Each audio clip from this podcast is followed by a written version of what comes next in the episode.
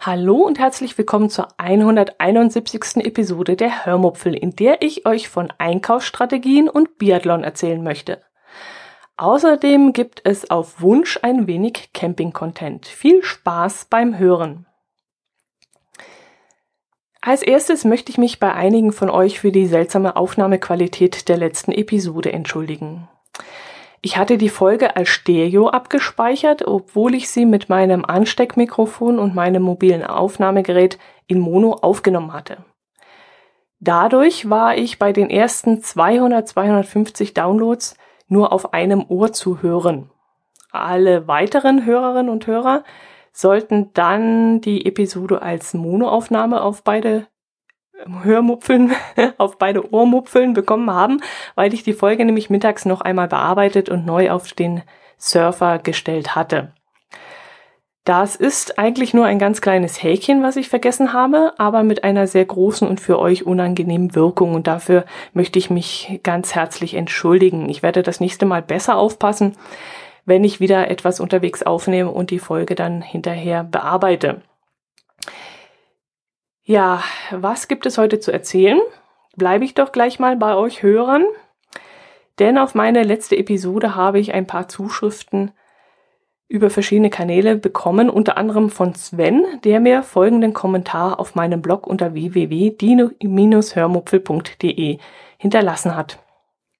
Hallo Dotti, melde dich in jedem Fall bei Rewe und frage mal nach, wie weit sie denn jetzt so sind anbei einige Links, die dir dabei helfen werden, keine zweite Lala-Mail zu bekommen. Viel Erfolg damit! Bei den super Sonderangeboten hilft oft ein Blick auf das Etikett am Regal. Dort steht auch der Kilopreis. Damit lässt das Angebot sich gut vergleichen. Mach weiter so. Podcast mit Atmo gefällt mir gut. Gruß Sven. Ich habe ihm dann kurz direkt auf der Seite geantwortet, möchte aber darauf noch einmal hier Bezug nehmen, denn Sven hat mich an eine Geschichte erinnert, die ich euch mal erzählen möchte. Mm, also, erst einmal der Fall, den Sven da anspricht, das ist der mit den Plastiktüten, die in der Obstabteilung meines Supermarktes immer verwendet werden. Das war allerdings nicht bei Rewe, sondern bei einer anderen Kette, die ich aber nicht näher nennen möchte. Ich äh, finde, ich sollte das äh, hier an dieser Stelle richtig stellen, ist zwar vielleicht gar nicht von Belang, aber ich glaube, es ist nicht gut, wenn ich da irgendeine andere Firma an den Pranger stelle. Den Bericht, den Sven da verlinkt hat, den solltet ihr übrigens auch unbedingt mal anschauen. Es ist ein Bericht von Zeit.de und handelt von einer Umweltorganisation, die beschlossen hat, mit Rewe einen gemeinsamen Weg zu beschreiten, um die Umwelt zu schonen. Und eben die Frage, ob eine unabhängige Organisation sich mit einem Großkonzern einlassen sollte oder kann oder muss, ohne dabei ihre Glaubwürdigkeit und Unabhängigkeit zu verlieren. In dem Bericht wird dann auch das Beispiel McDonald's aufgezeigt, wo sich eine Wuppertaler, ja, ein Wuppertaler Institut für Klima und Umwelt mit McDonald's eingelassen hat.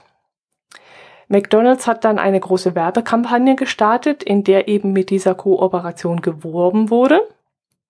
Und das war dann natürlich sehr gut fürs Image. Und irgendwann hat McDonald's dann wohl die Bio-Fleischburger wieder still und heimlich aus dem Sortiment genommen und was ganz, was dann blieb, war eben dieses gute Image. Aber die Kooperation und die Zusammenarbeit, die war dann eben nicht mehr da. Es ist wirklich ein sehr interessanter Bericht und äh, wer sich dafür interessiert, schaut einfach mal in den Kommentaren unter der Episode 170 nach. Dort findet ihr den Link. Ähm, aber das war es eigentlich jetzt nicht, was ich euch erzählen wollte. Ich bin da schon ein bisschen abgeschweift wieder. Aber habt noch ein bisschen Geduld. Ich komme gleich auf den Punkt. Es äh, muss da ein bisschen, ja, ich muss da ein bisschen ausholen. Sven spricht ja auch die 1 Kilogramm Preise an, die seit vielen Jahren unter den Produ Produkten stehen müssen. Und zwar ist das ganz genau unter dem Paragraph 2 der Preisangabenverordnung festgeschrieben worden. Dort steht nämlich, dass man neben dem Gesamtpreis auch den Preis je Mengeneinheit einschließlich der Umsatzsteuer und sonstiger Preisbestandteile in unmittelbarer Nähe des Gesamtpreises anzugeben hat. Ah, schwieriger Satz, aber im Grunde heißt das, wenn ihr eine Tüte Gummibärchen liegen seht, in der 200 Gramm enthalten sind, muss in unmittelbarer Nähe des Kaufpreisschildes auch der Preis je Mengeneinheit stehen. Also in diesem Fall der 100 Gramm Preis. Was bringt euch das? Ihr kauft ja öfter mal eine Tüte Gummibärchen und wisst dann, dass die Tüte bei Rewe so viel kostet, bei Aldi so viel und bei Edeka so viel. Damit könnt ihr ja schon mal vergleichen. Aber stellt euch mal vor, ihr kauft eine Tüte Gummibärchen für 99 Cent, in der 175 Gramm enthalten sind. Gleich daneben steht dann die 1 Kilogramm Dose Fruchtgummibärchen zum angepriesenen Top-Preis von 6,66 Euro. Und dieser Sensations-Top-Preis, der sticht euch ja sofort ins Auge, weil das ein riesiger, bunter Aufkleber ist. Und ihr denkt euch dann, ach, so ein Kilo Gummibärchen, das hält sich ja, das wird ja nicht schlecht. Nehme ich doch gleich die Großpackung, dann spare ich so richtig Kohle gegenüber dem Einzelpreis. Die wenigsten unter uns würden dann daran zweifeln, dass die Großpackung günstiger ist als mehrere Kleinpackungen. Aber, wie ich glaube ich schon in der letzten Folge gesagt habe, wenn man das ganz genau umrechnet, merkt man ganz schnell, dass das so nicht stimmt. Der Preis der Kilogrammdose wäre dann wie gesagt 6,66 Euro. Der 1 Kilogramm Preis der Fruchtgummitüten wäre aber 5,65 Euro, also über 1 Euro billiger. Gut, ganz davon abgesehen, dass ich dann vielleicht nur drei Tüten kaufen würde und dann nicht nur Geld, sondern auch Kalorien und Zucker sparen würde. Davon mal ganz abgesehen, dieser Vergleich zwischen Kilogramm und 100 Gramm lohnt sich dann schon. Und deshalb ist eben dieser Preis je Mengeneinheit eingeführt worden, um uns die schwierige Rechnung zu erleichtern. Damit wir uns nämlich nicht mit einem dummen Dreisatz rumärgern müssen, wenn wir da vor dem Produkt stehen am Regal. Ja, das Ganze ist auf einen Nenner runtergerechnet worden. Aber es gibt eine kleine Krux, die der Einzelhändler jetzt trotzdem nutzen und ausreizen kann. In diesem Paragraphen im Absatz 3 steht nämlich, dass der Grundpreis jeweils in Kilogramm, in Liter, also in ein Kilogramm, in ein Liter, in ein Kubikmeter, in ein Meter oder in ein Quadratmeter angegeben werden muss. Bei Waren, deren Nenngewicht unter 250 Gramm beziehungsweise unter 250 Milliliter liegen, soll ein Grundpreis von 100 Gramm beziehungsweise 100 Milliliter genannt werden. Und genau das nützen die Einzelhändler nun aus. Denn die 1 Kilogramm Dose darf in 1 Kilogramm angegeben werden. Die 125, äh, 175 Gramm Tüte, die darf in 100 Gramm angegeben werden. So, und wer jetzt mitgedacht hat, der schlägt sich vermutlich gerade mit der Hand an die Stirn, lächelt suffisant und sagt ganz laut, liebe Dotti, das sollte ja jetzt wohl kein Problem sein, von 1 Kilogramm auf 100 Gramm umzurechnen. Ja, sollte. Und jetzt bin ich genau da, wo ich hin wollte. Ich kannte mal einen Einzelhändler, mit dem ich geschäftlich zu tun hatte. Einen Tag in der Woche haben wir mehrmals miteinander telefoniert, über mehrere Jahre hinweg. Er war selbstständig, hatte eine Filiale einer großen Supermarktkette betrieben, nennen wir sie mal Realideka, um jetzt keine spezielle Firma zu nennen. Und zwischen diesem selbstständigen Kaufmann und mir ist dann im Laufe des Jahres, der Jahre auch das eine oder andere private Gespräch entstanden. Und dabei hat er mir dann ein paar interessante Schoten erzählt, die ihm immer wieder einmal passiert sind. Unter anderem ist ihm mindestens einmal die Woche ein Kunde oder eine Kundin über den Weg gelaufen, der oder die es nicht geschafft haben, den 100 Gramm Preis mit dem 1 Kilogramm Preis zu vergleichen. Er führte dann immer wieder einmal ausführliche Diskussionen darüber, warum das vermeintlich günstigere No-Name-Produkt mehr kostet als das Markenprodukt, nur weil der Kunde es wirklich nicht geschafft hat, ein Liter in 100 Milliliter umzurechnen, beziehungsweise ein Kilogramm mit 100 Gramm zu vergleichen. Ja, wirklich. Es gibt wirklich Leute da draußen, die eben nicht den 1000 Gramm Preis mit 100 Gramm vergleichen können. Und das machen sich eben viele Einzelhändler zunutze, indem sie bei einem Produkt den 100 Gramm Preis hinschreiben, bei dem gleichen Produkt, das daneben steht, den 1 Kilogramm Preis. Und schon sind die Menschen nämlich verwirrt, wenn sie dort sehen, dass irgendwas 90 Cent beziehungsweise 9 Euro kostet. Und das irritiert die Leute. Und auf diese Krux können die Einzelhändler eben genauso setzen wie auf die ja, dicken Eyecatcher, wie ich sie immer nenne, diese sensationellen Preise, diese 25% mehr Inhalt, dieses drei kaufen, zwei zahlen, im Set 50% billiger und so weiter. Ähm, vor zwei, drei Jahren habe ich mal irgendwo gelesen, dass 68% der Kunden darauf reinfallen, auf diese, ja, auf diese Sensationspreise.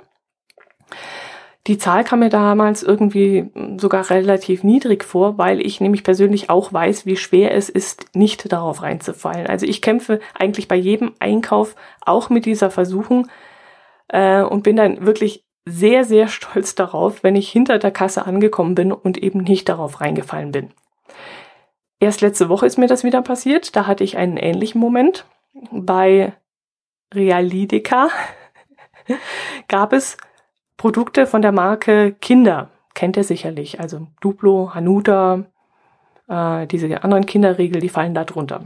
Und die haben 1,29 gekostet. So jedenfalls die, die Anpreisung da am, am äh, Regal. Ganz groß habe ich es gesehen, 1,29. Cool, dachte ich mir da. Da nehme ich doch gleich mal eine Packung Duplo mit. Kostet ja statt 2,29 nur 1,29. Ich wollte dann schon nach der Packung greifen und damit weglaufen, als ich dann das Kleingedruckte auf dem Schild gesehen habe. Dort stand nämlich beim Kauf von, lasst mich lügen, waren es drei Packungen oder fünf Packungen, ich weiß es nicht mehr so genau. Jedenfalls musste ich eine bestimmte Anzahl an Packungen kaufen, damit jede einzelne Packung 1,29 kostet. Das heißt, ich hätte drei oder fünf Packungen gekauft, wäre damit also zu einem Mehrkauf angeregt worden. Mehr als eine Packung wollte ich aber eigentlich nicht kaufen. Gut, im Umkehrschluss mh, mm, wäre dieser Trick auch bei mir aufgegangen, denn wenn ich jetzt mit dieser einen Packung zur Kasse gelaufen wäre, hätte ich entweder nicht gesehen, dass mir der Normalpreis von 2,29 berechnet worden wäre, oder falls ich das an der Kasse oder hinter der Kasse gesehen hätte, hätte ich das vielleicht gar nicht reklamiert, sondern hätte mir gedacht, ach, jetzt ist es gerade auch noch wurscht, bin ja selber schuld, diesen ganzen Heckmeck mit dem Umtausch oder mit der Reklamation mache ich jetzt nicht mehr schuld, äh, mache ich jetzt nicht mehr mit, äh, bezahle ich halt die 2,29, zahle ich halt das Lehrgeld. Und dann wäre ich weggelaufen und hätte für diese Duplo-Packung eben 2,29 bezahlt, anstatt das, was ich gedacht hätte zu zahlen, die 1,29. Ja, ich hoffe, ihr habt mir jetzt da folgen können. Das war jetzt alles ein bisschen kompliziert. Ähm, ich bin jetzt einfach mal durchgegangen, welche Gedanken mir da so nachgegangen sind. Und ähm, ja, Sven, da hast du mit deinem Kommentar wirklich ein Riesenthema losgetreten. Ich würde auf jeden Fall mal sagen, schaut da genauer hin, vergleicht die 1000 Gramm, also die Kilogramm mit den 100 Gramm Preisen. Lasst euch da nicht ins Boxhorn jagen. Fallt nicht auf diese Eyecatcher rein, die euch da riesen Dinger anpreisen und dann im Kleingedruckten steht irgendwie die Auflösung des Ganzen. Und vor allem, wenn ihr dann an der Kasse merkt, dass ihr da irgendeinem, ja, Werbestrategen auf den Leim gegangen seid, dann seid einfach so mutig und mm, sagt, dass ihr da äh, in die Irre geleitet worden seid und ihr gerne das Produkt zurückgeben möchtet. Das, dazu habt ihr einfach das Recht und ähm, davon könnt ihr auf jeden Fall Gebrauch machen. So, vielen lieben Dank, Sven, dass du das angeregt hast. Dann hatte ich wenigstens jetzt was zu erzählen. Sehr schön. Ja, ich habe mir dann noch Biathlon notiert. Oh ja, Biathlon schaue ich wirklich sehr gerne. Das ist meine Winterleidenschaft. Ich habe diese Saison, glaube ich, kein einziges Rennen verpasst. Sowohl die deutschen Frauen als auch die deutschen Männer haben uns da viel, viel Freude bereitet. Gerade Laura Dahlmeier hat ja einen Sieg nach dem anderen eingefahren und äh, war sehr konstant. Schade, dass sie dann in der letzten Station äh, in Oslo noch die kleine Kugel im Sprint und im Massenstart verloren hat. Ja, das war sicherlich ganz klar ihre eigene Schuld. Ah, da waren vielleicht ein, zwei Fehler zu viel geschossen worden. Aber das ist nur allzu menschlich und ähm, dann hat sie wenigstens ein neues Ziel. Ähm, nachdem sie jetzt den Gesamtweltcup dieses Jahr gewonnen hat, sechs Medaillen bei der WM eingesteckt hat, das waren wirklich sehr, sehr sensationelle Erfolge und ähm, jetzt hat sie ja trotzdem noch ein Ziel für nächstes Jahr übrig. Dann kann sie nächstes Jahr zwei kleine Kugeln noch zusätzlich gewinnen und vielleicht war das ganz gut so, dass eben dieses Jahr nicht alle Wünsche in Erfüllung gegangen sind und sie jetzt eben noch ein Ziel für nächstes Jahr hat. Nächstes Jahr sind ja dann auch ähm, die Olympischen Spiele 2018, die finden in Südkorea statt, was ich ein bisschen seltsam finde, kann ich nicht ganz nachvollziehen. Äh, die sind da nicht unbedingt so sportbegeistert und äh, weiß nicht, ob man Olympische Spiele dort austragen soll, wo kein Publikum ist. Da wäre es doch wirklich sinnvoller gewesen, das irgendwo anders abzuhalten. In Kanada, in Finnland, in Schweden, in, ach, es hätte überall sein können, aber warum ausgerechnet Südkorea? Kann ich nicht ganz nachvollziehen. Aber ich habe auch die Sommerspiele in Brasilien nicht ganz verstanden. Naja, gut. Da bin ich vielleicht nicht zu weitsichtig genug. Was habe ich mir noch notiert? Camping-Content. Mit drei Ausrufezeichen habe ich das sogar geschrieben. Es wurde nach Camping-Content verlangt. Ja, das ist jetzt im noch Winter gar nicht so einfach. Unsere Wohnwagensaison wird dieses Jahr vermutlich auch sehr spät starten. Wir wissen noch nicht, wie dieses Jahr überhaupt für uns sein wird wegen dem Urlaub. Wenn es dumm läuft, können wir gar nicht weg. Das wäre sehr schade. Aber im Notfall stelle ich mich einfach mit meinem Wohnwagen an den Bodensee oder an den Tegernsee, nehme da mein E-Bike mit und dann hoffe ich doch, dass es ein bisschen Camping-Content liefern kann. Vor kurzem war ich bei Fritz Berger in Isny und habe mir da schon mal ein wenig Appetit gemacht. An äh, Campingartikeln selbst habe ich zwar nichts gekauft, ähm, wir hatten uns aber nach Schraubenheringen umgeschaut, von denen Marco und Sönke in ihrem Camping-Caravan-Podcast gesprochen hatten. Da waren wir dann kurz in Versuchung geraten, uns solche Dinger zu kaufen. Aber nach langem Hin und Her haben wir uns dann dagegen entschieden. Der Hauptgrund dafür war eigentlich, dass man damit auch nicht unbedingt weiterkommt, wenn man auf steinigem Boden steht.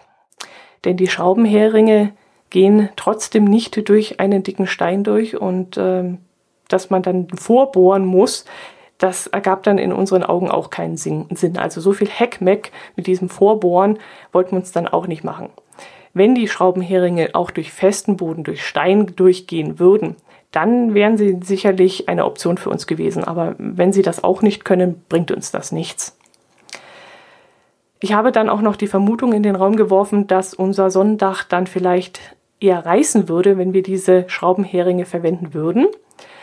Bis jetzt sind unsere Heringe bei starkem Wind, bei starkem Sturm immer aus dem Boden gerissen worden und das Zeltdach konnte dann frei flattern, ist aber bei diesem Flattern nicht kaputt gegangen.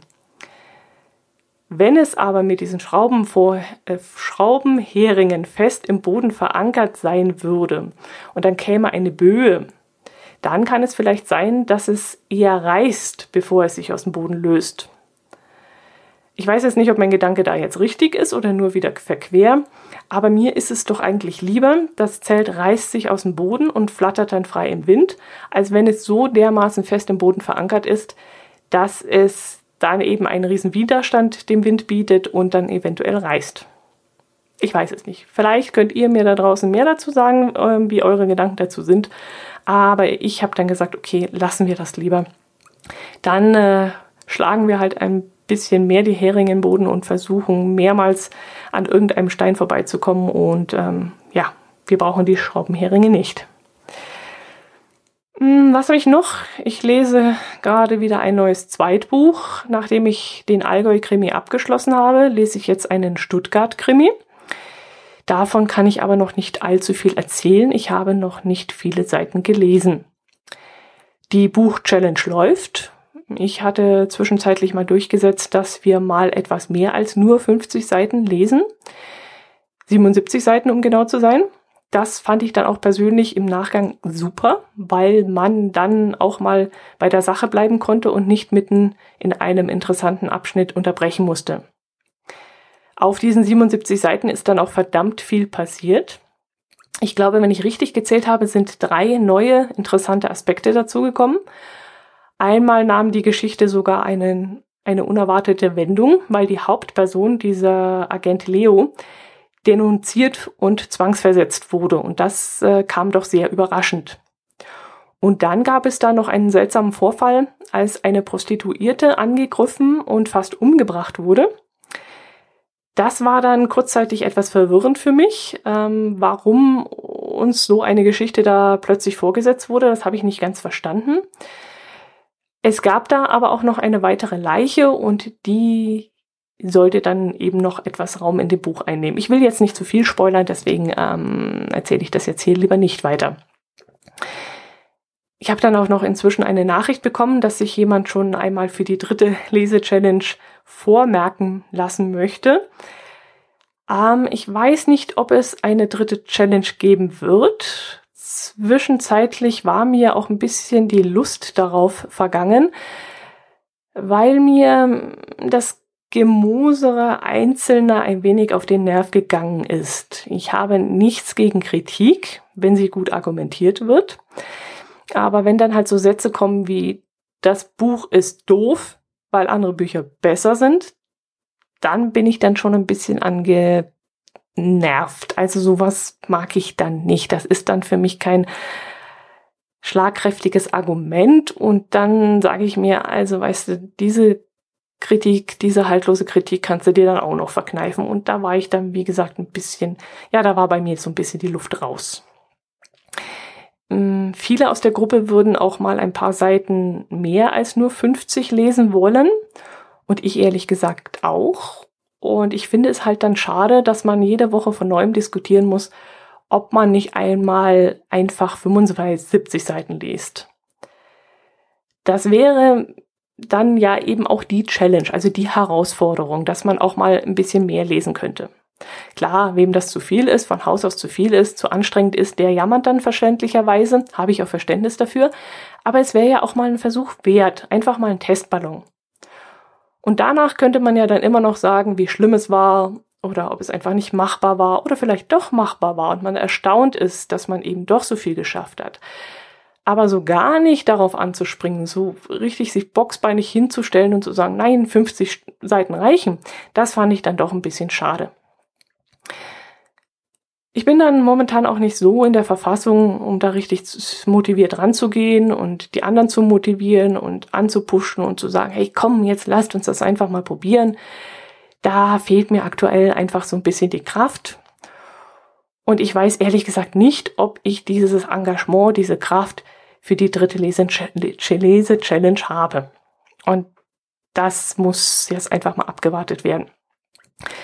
Spaß machen tut es mir trotzdem noch. Und auf ein neues Buch hätte ich auch Lust.